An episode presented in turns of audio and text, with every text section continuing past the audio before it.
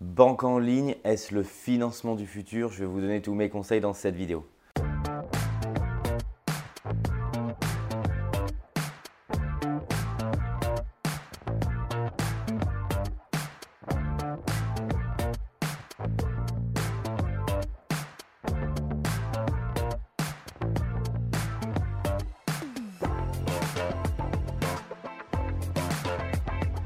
Bonjour à tous, je m'appelle Mickaël Zonta, je dirige la société investissementlocatif.com et mon équipe et moi-même nous accompagnons des centaines d'investisseurs par an sur le marché à Paris, à Lyon, en région parisienne et à Marseille. Et aujourd'hui, je voudrais vous donner des conseils en termes de financement et notamment sur les banques en ligne. Je voudrais vous donner mon avis. Est-ce qu'il est possible, est-ce que c'est judicieux euh, d'effectuer une opération de financement par les banques en ligne? Je vais vous donner mon point de vue tout de suite. Alors en un, le phénomène tout d'abord qu'on constate, c'est que les banques en ligne sont de plus en plus répandues.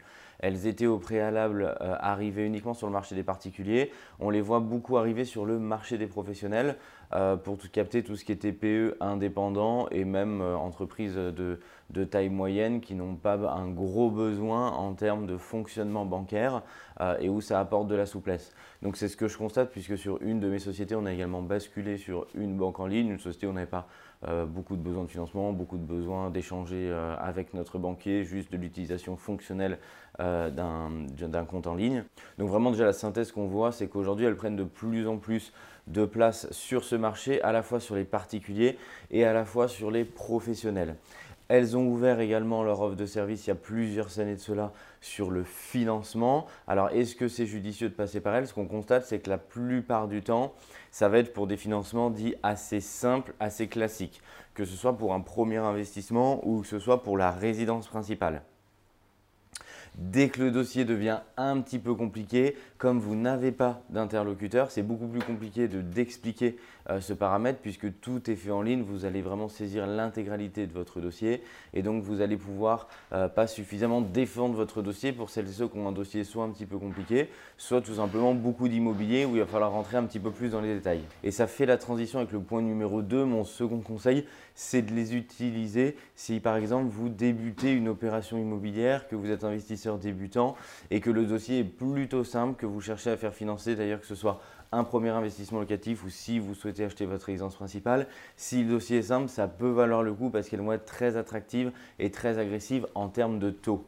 Et enfin, le troisième point, pour toutes celles et ceux qui sont investisseurs intermédiaires ou expérimentés, ça va souvent être compliqué de vous faire financer euh, avec ces banques en ligne, tout simplement parce qu'il n'y a pas d'interlocuteur.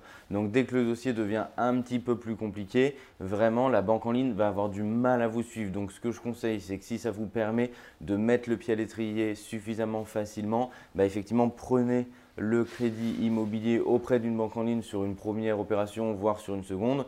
Ensuite, n'hésitez pas vraiment à rechercher un véritable partenaire bancaire parce que c'est ce qu'il va falloir si vous voulez pousser votre endettement et si vous voulez vraiment défendre votre dossier pour arriver à vraiment créer ce que j'appelle votre empire immobilier. Au préalable, je vous invite vraiment à cliquer sur le bouton rouge s'abonner et la petite cloche notification pour recevoir l'intégralité de mes conseils en vidéo dès qu'une nouvelle vidéo sort. Je vous invite également à mettre en commentaire si vous vous êtes déjà fait financer une opération par une banque en ligne pour que ça puisse aider l'entièreté de la communauté qui suit cette vidéo. N'hésitez pas à dire qui c'est et vraiment également les plus et les moins, vous qui vous êtes fait financer par une banque en ligne pour vraiment donner les avantages à la communauté et les inconvénients à faire d'en faire profiter tout le monde. Je suis persuadé que ces conseils vont vous aider à y voir plus clair pour toutes celles et ceux qui hésitaient à passer par une banque en ligne et je vous souhaite de faire des opérations toujours plus rentables. À bientôt, ciao